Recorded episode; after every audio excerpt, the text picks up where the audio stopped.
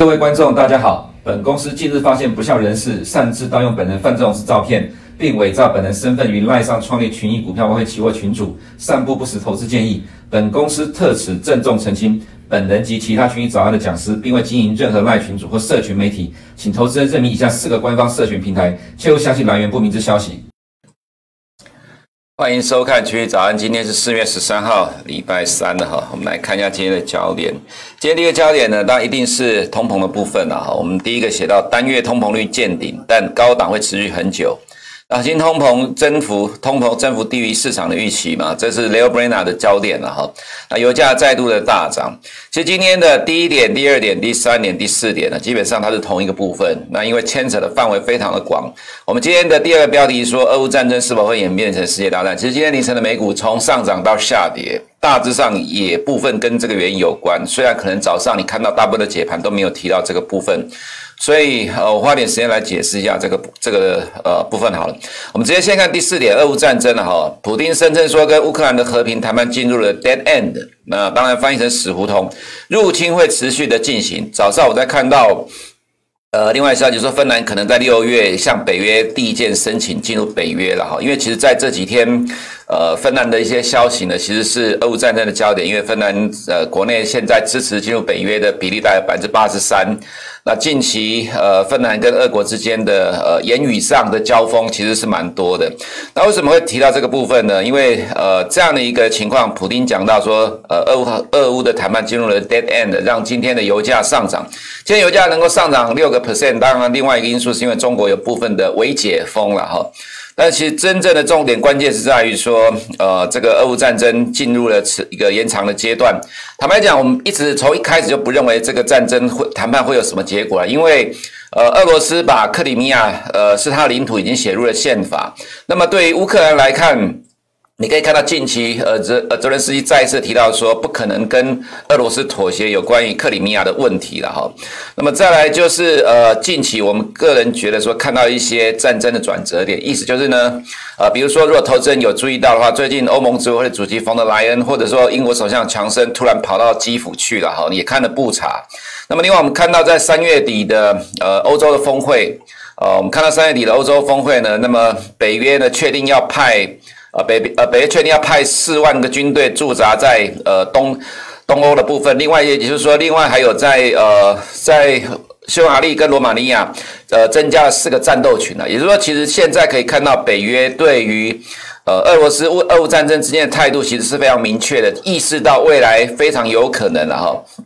非常有可能要进入呃。俄国跟北约之间的正式的冲突了，所以说其实我们看到是这样的一个现象。那么也就是说，另外一个图啦，我们今天没有秀出来，我们刚刚在找这个图哈，没有秀出来，意思是指的说，目前看到俄乌战争呢，俄国它的焦点是集中在乌东跟乌南的部分，这代表意思是，呃，乌克兰在北约还有美国的支撑之下是有机会打赢这场战争，或者说进入持久战，也就是未来用游击的方式去面对。俄罗斯的入侵，那所以时间拖得越久的情况呢，你看到北约现在的动作看起来的确是要增加呃介入乌克乌克兰战争的这种状况。其实其实呃从战争发展到目前这个情况来看，乌克兰现在已经变成是北约把乌克兰当呃当做代理人战争了哈。这意思就是说北约介入的呃这个程度正在升高，这使得俄乌战争。当然，我们在战争一开始就提到说，呃，美国想要借由这次的机会拖垮俄罗斯。那当然，俄罗斯一定是全力的抵抗了哈，所以。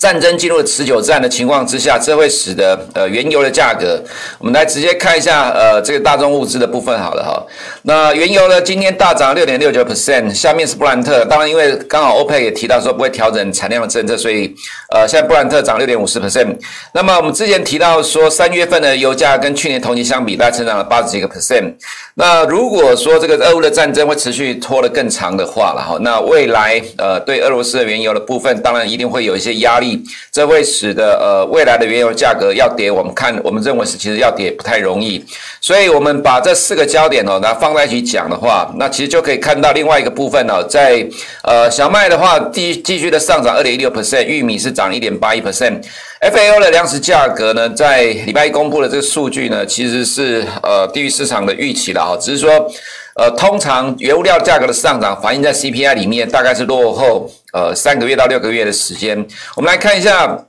呃，公哦，这是刚刚没有找到的图了哈。这俄乌战争就是我们刚才所提到，如果照战争这样的发展下去的话，基本上游击战跟持久战是必然的方向。那么，如果俄国想要把敖德萨这边打下来，让整个东部跟南部都变成俄罗斯的领土的话，这个其实会面临来自于呃乌克兰有北约撑腰的呃未来更强力的抵抗，所以这会使得大宗原物料的价格呢拖的时间会更长了哈。所以不管是原油或者是小麦、粮食等等的价格，未来都会持续的上涨。那么反映在呃昨天晚上公布的 CPI，这很有意思的，它影响到金融市场的这个走势哈。我们先看一下昨天晚上公布的。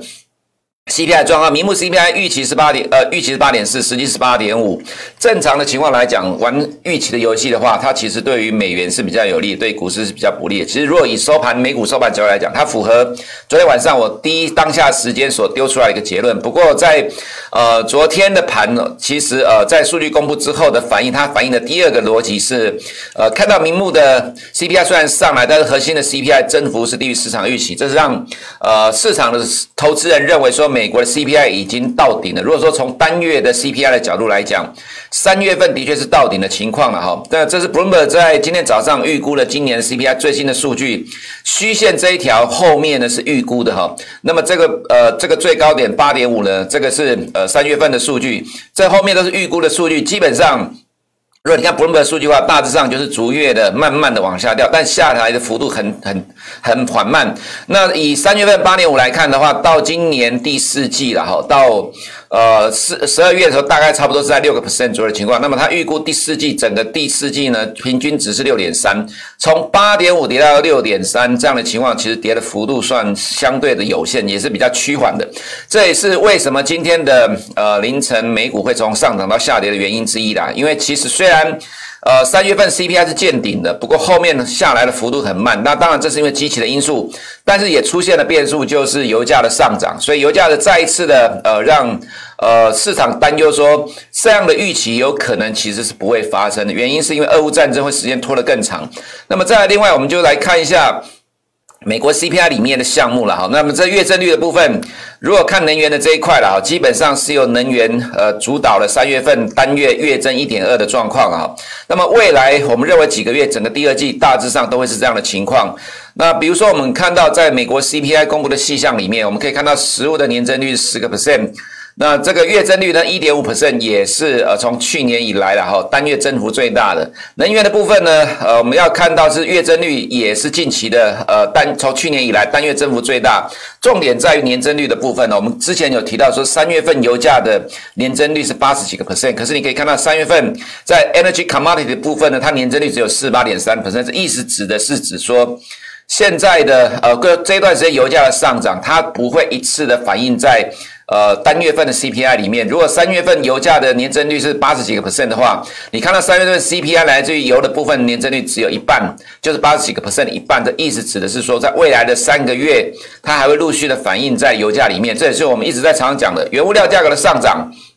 会反映在未来三到六个月的 CPI 里面，不是一次反应完。所以，呃，现在市场一般认为说八点呃八点五三月份这个数据是高点，这可能是因为基期的关系没有错，但是后面往下掉的速度跟幅度就会变得很慢的哈。这是我们从今天啊昨天晚上所公布的 CPI 里面所看到的状况。那么另外，呃，再看到呃这个。呃，EIA 的数据啦，哈，EIA 公布了短期的预测，它这里面提到说，预测布兰特原油第二季的均价是一百零八美元。我们算了一下，如果照呃这个去年的第二季的这个价格的状况来看呢，年增率第二今年的油价第二季年增率是五十八点五。那么布兰呃 EIA 预测布兰特下半年是一百零二美元，明年的话才会跌到一百美元以下了。那很多人在讲说油价大概不会涨了，可能会一路跌啊。可是为什么油价？会撑在这里的哈，那当然，呃，我们研究写的原油报告里面，大家有提到，OECD 的库存现在是二零一四年以来最低的状况。这个情况呢，其实就代表就是，呃，现在整个原油市场供给跟需求，应该是说供应端非常的紧俏了哈。所以即使是呃看起来中国的封城，就中国因为疫情的封锁，油价也没有跌到哪里去，还是在一百的上下震荡整理。如果俄乌战争会拖得更长，加上我们刚才所分析到这个情况，你看到一些变数开始产生，冯德莱恩跟强森突然跑到基辅去，这代表的是北约开始介入俄乌战争的这个力道正在加大，加上北约派驻了四万的军队。进入了从波罗的海到黑海这一段的东欧的国家，增新增加了很多的战斗群。其实这代表的意思，俄乌之间的战争未来可能会持续的演变得更加的恶化了哈。这是我们从政治、从军事的角度所看到的情况。当然，其实对于投资人来讲，觉得俄乌战争旷日费时，所以大概已经没什么在看了。但是呢，我们看到原物料价格持续的上涨，看到了这些政治面的演变了哈，它对于。呃，未来的经济，尤其是股市这一块，影响我们认为仍然认呃仍然认为是非常的深远。那么另外一个是在标题里面没有提到，我们顺便提一下了，就是美林经纪人月报刚刚看到的数据了哈。这里面大概有提到说呃几个看法。那么 Fed 今年升级七次，这个跟市场的利率期货预期来讲是差距比较大，不过这是一个月一次啦，也算是落后的。那么上个月调查是四次了，预计紧缩是在明年四月才会结束。那么现在的基金经理人呢，对于现金、大宗商品跟医疗保健。能源跟原物料非常的做多，那避开了债券、非必需消费品，还有欧元区的股票，这这很正常了，因为战争发生在呃乌克兰，这是东欧，对欧洲经济影响比较大。那么目前投资者。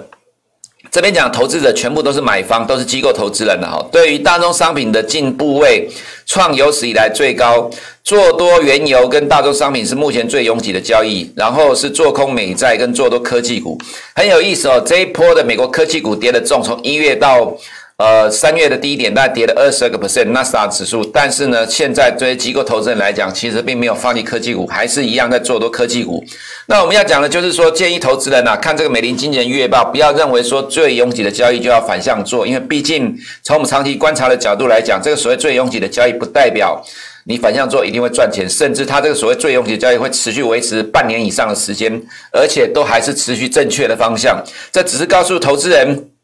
对市场的法人、美银的客户来讲，这些法人基本上现在做的方向是哪个部分？那我们认为，如果照目前的整个呃金融市场跟全球的政治军事的发展来看，这个状况应该会持续下去了哈。那么再来就是说，地缘政治因素被当作是金融市场稳定面临的最大的风险，随后是货币呃货币政策的风险，再来是商业周期的风险。那我们看一下。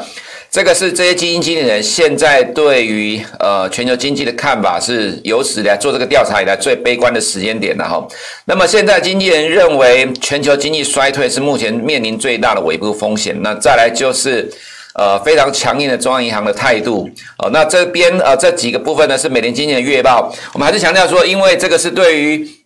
美银的客户啦，基金经理人的一个调查，基本上它有参考性。那毕竟呢，哈，法人的资金钱最多，那法人在主导的市场的方向走势。我们从一月就提到说，呃，这样的一个情况，他们所看到认为 Fed 今年会不管经济，而为了压制通膨而强硬的升息。目前为止就是这样的方向演变。那如果从这个角度来讲，这其实就是所谓的市场预期啦，大部分人都这样看。所以对未来操作当然一定会比较保守了哈，所以呃，这在今年接下来的股市毕竟是一个反复呃，一定是一个反复不断震荡的状况。那么在我们这边提到，就是我们在这两天我们把 Brainer 用红红字标起来，意思就是说很重要。原因是上个礼拜 Brenner 的讲话之后，就造成了美股的连续两天的重挫。其实今天晚上，呃，今天凌晨的美股大致上是重演同样的情况。Leo Brenner 在晚上的呃凌晨的十二点十分呢发表谈话，那其实讲话跟上礼拜没有什么太大的区别了哈。他提到的几个东西。呃，他提到说，Fed 将迅速的采取行动，提高利率到中性的水平。五月将宣布缩表，六月实行。他在十二点十分，呃，凌晨十二点十分讲话之后。呃，美股就一路的往下掉了啦。当然，其实如果说要从盘中的高点来讲，应该是说从开盘之后没多久就见高点往下走了。不过，真正引发美股下跌的还是 Lael Brainerd 谈话之后，就基本上一路往下掉，三大指数的走势都一样。所以，这意思代表的是现在的美股呢，它其实情绪上仍然是非常的紧绷。那当然，对于呃，强力的紧缩货币政策所引发的，很有可能带来全球的 recession，这个是现在基金经理人最担心的状况。所以不要跟我说现在没看到衰退，所以投资人就不用担心。其实预期永远在主导市场。如果投资人担忧的是 global recession 的话，那么对于这些买方而言，当然逢高就是抛售股票了。这就造成为什么 Lael Brainerd 一谈话，美股就跌下来了哈。不过因为今天其实跌幅还好啦，所以这个其实对于美股走势来讲，就是短期的影响，中长期。呃，就是随着经济数据，还有呃事件的演变的发展，还有财报的部分，边走边看。所以刚刚我们所提到这第一点、第二点呢，第三点、第四点，大致上它全部都是同样的一件事情，只是说市场上有很多的事情促成的同一个方向，就是今年的通货膨胀绝对是市场的焦点。而通货膨胀会不会带来全球的衰退，就会是股市投资人自己要去衡量的情况了哈。那么再来就是本周。美股财报，今天晚上七点有 JP Morgan 公布财报，明天有 UNH，这是最大的权值股，道琼最大权值股，再是 Wells Fargo、Goldman Sachs、Morgan Stanley 跟 City 了哈。那呃，成分股道琼成分股里面只有 UNH 跟 Goldman Sachs。那再来就是本周央行的会议，今天有纽西兰央行一一般预期会升息两码，另外是加拿大央行也是今天呢、啊，呃，会预期升息两码。明天是欧洲央行，那么就看今天的汇率市场，呃，这个非美货币，尤其是大英国际货币有没有机会反弹的哈。那如果有机会反弹的话，我们觉得也是短线而已啦。目前这个情况来看，CPI 支撑了美元的走势，所以让美元呃没有在一百这个时。这个位置呢，整理太久就突破了哈，所以照这个走势来讲的话，美元还会持续的缓步的震荡偏的震呃震荡垫高的走势哈。那么再来是中国昨天的。股市的表现蛮有意思的，在午盘之后快速的拉高。那虽然说在盘前有很多的消息了哈，不过其实整个 A 股要到午盘之后，外资才快速的买进，呃，到收盘呃买了大概九十亿呃人民币左右。其实我们要讲就是说，如果这些消息真的会对于 A 股的盘势有影响，它不会等到午盘之后才会动了，而且盘面上就看得很清楚，完全就是外资拉抬的。那么外资昨天买了九十亿人民币。没有意外的话，我们觉得这是短线的脆而已啦，而且这很有可能是假外资，因为毕竟本来就有很多的假外资透过港股进来、香港进来。虽然说官方已经在打压这个部分了，不过我们认为外资所带来的这个昨天的上涨，顶多就是短线的脆。那么今天早上又有新的利空了哈，十二家中概股被美国 SEC 加入了摘牌的名单，这看起来呃中国官方自己一直很乐观，不过美国看起来就是不赏脸。所以我们认为，对未来港股压力还是蛮大的。再来是明天的台积电法说，能不能救得了台股？我个人觉得很拼呐。虽然你看到外资的券商报告，这些大牌的分析师都说很乐观，呃，不过以现在第二季基本面变数很多的情况之下，现在的半导体直接反映二零二三年的可能的。变数，所以我们觉得台积电法说也很难救得了台股了哈。那么进入图的部分，呃，这边刚刚都提过了了哈，所以呃，接下来 Fed 的官员的谈话应该不会再超过 Brainard，因为他是未来的副主席，这个提名还没通过，未来应该不会超过 Brainard 的呃说法的内容了。所以对于市场影响，这些 Fed 的官员大概就会呃慢慢的降低了哈。那么在呃重点就是说美呃美国的通膨未来会受到农产品的价格持续的上涨，还有。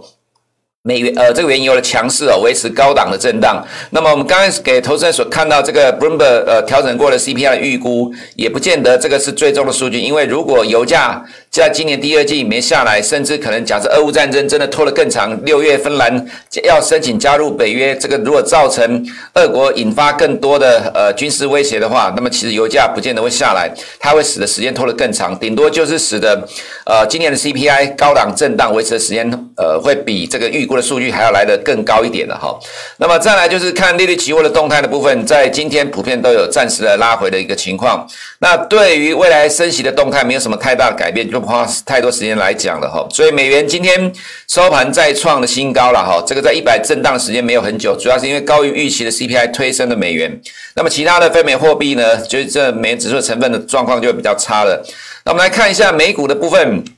呃，这银行股的 ETF 了哈，结果今天晚上，呃，昨呃就今天收盘还是在跌了，看起来银行股的压力真的很大。JP Morgan 今天晚上七点公布财报，是第一季的 EPS 预估是二点七一的啊，那比去年同期衰退了三十九点五四 percent，今年的美国银行股获利大衰退。这是呃股价先跌的关键了哈。如果说呃今天晚上公布的数据会高于已经大幅调降的市场预期，是有机会反弹的。不过我们个人觉得，即使有反机会反弹，可能空间也不大。那明天呃礼拜四有一堆的银行股才是真正呃影响到道琼最大的关键。好，就看今天晚上 JP Morgan 怎么表现。那科技股的部分。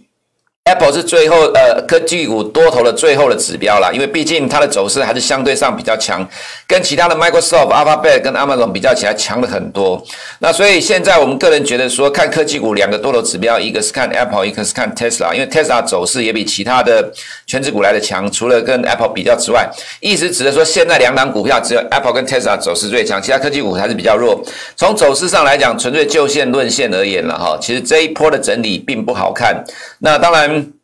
接下来开始要陆续公布财报了。如果财报没有办法扭转近期的修正的话，那其实对于美股的投资人来讲，多方还是要比较谨慎小心一点。因为毕竟，如果今天凌晨的下跌，市场的解读是因为油价再次的上涨到一百美元之上的话，那么接下来这个俄乌战争，我们刚刚花了很多时间来解读，这个其实对于美股仍然会继续产生压力哈。那另外一个是要看 SARS 的走势也是非常的弱势，这个其实就是反映半导体。二零二三年，其实二零二零年的状，二零今年二零二二年的状况其实还 OK 啦，尤其是在上呃上游晶圆代工的部分。但是如果市场要直接反映二零二三年，坦白讲，既然现在都用这种角度来看的话，今年接下来的股市要涨几乎是很困难的，因为市场直接预期。二零二三年会 oversupply，或者二零二三年 global recession 会看得到，所以今年的股市，不管是美股、台股、全球股市都一样，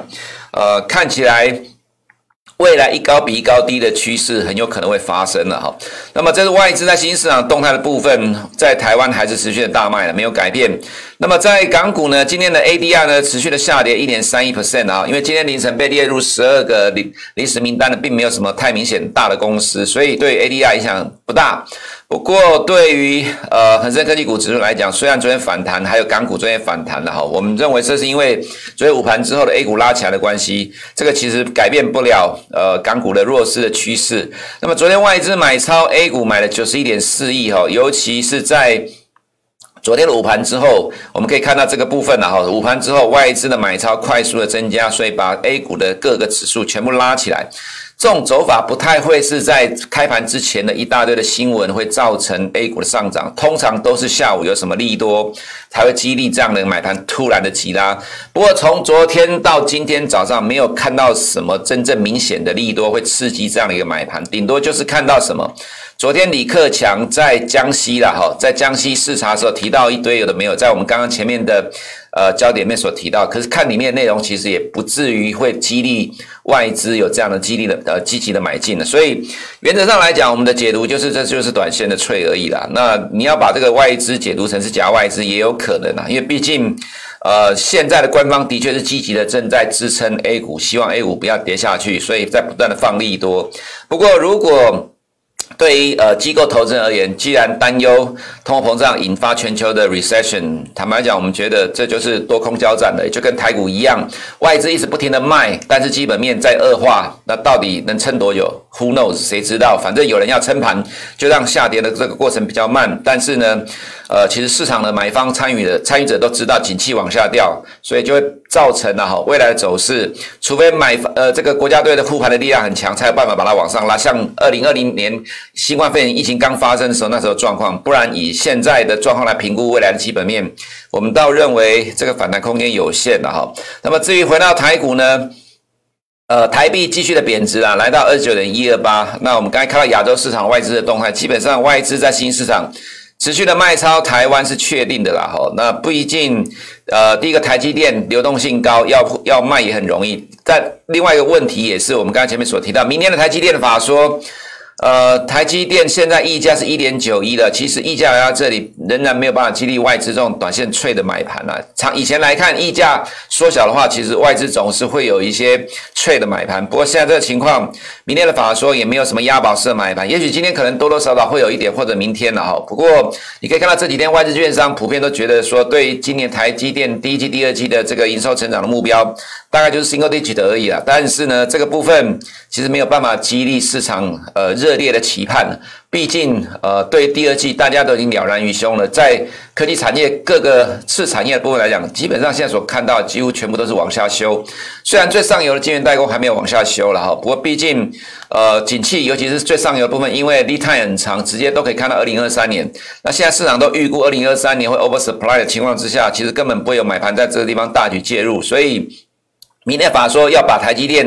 呃，带动进了拉抬指数，我个人觉得其实不用期待太高。那么在这种过程当中，你可以看到各个类股啦，尤其是像金融股，在这一波一直扮演非常强势的支撑台股的角色。不过未来的金融股迟早也要公布财报了哈。那公布财报的话，尤其是寿险金控第一季的净值一定大幅度的减少，因为持有的美债价格大跌。到时候外资会不会看到财报数据出来砍？我也不知道。但是我个人觉得，金融股既然短期涨这么多了，都是在呃特定的力量在不断的拉抬。那如果你相较于国际金融股的走势来讲，当然差距很大了啊。如果第一季的财报出来之后，看到寿险金控净值大幅度的减少，那么外资会不会因为呃，资产负债表的差异这么大而去调节，我个人觉得这还是必须要去留意的情况。所以未来对于加权指数而言，呃，没有意外的话，压力仍然持续存在，加上变数很多，基本面的变数很多，国家都要护盘，但基本面看起来在恶化，所以呃，多空交战之下呢，对于多方投资而言，操作困难度很高，只能谨慎保守。以上是我们今天群益早的内容，明天见。全球已有超过一百三十个国家宣示了二零五零年净零碳排，纷纷祭出燃油车禁售令。未来要维持动能不间断，谁来神救援？答案就是电池及储能设备。电池与储能的强大爆发力，是你不可错失的百万倍需求历史机遇。拥有电池及储能，就有 power 行遍天下。电池与储能，神队友相助，无所不能。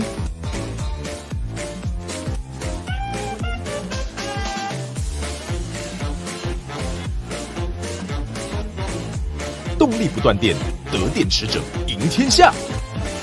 零零九零二，中信电池及储能 ETF。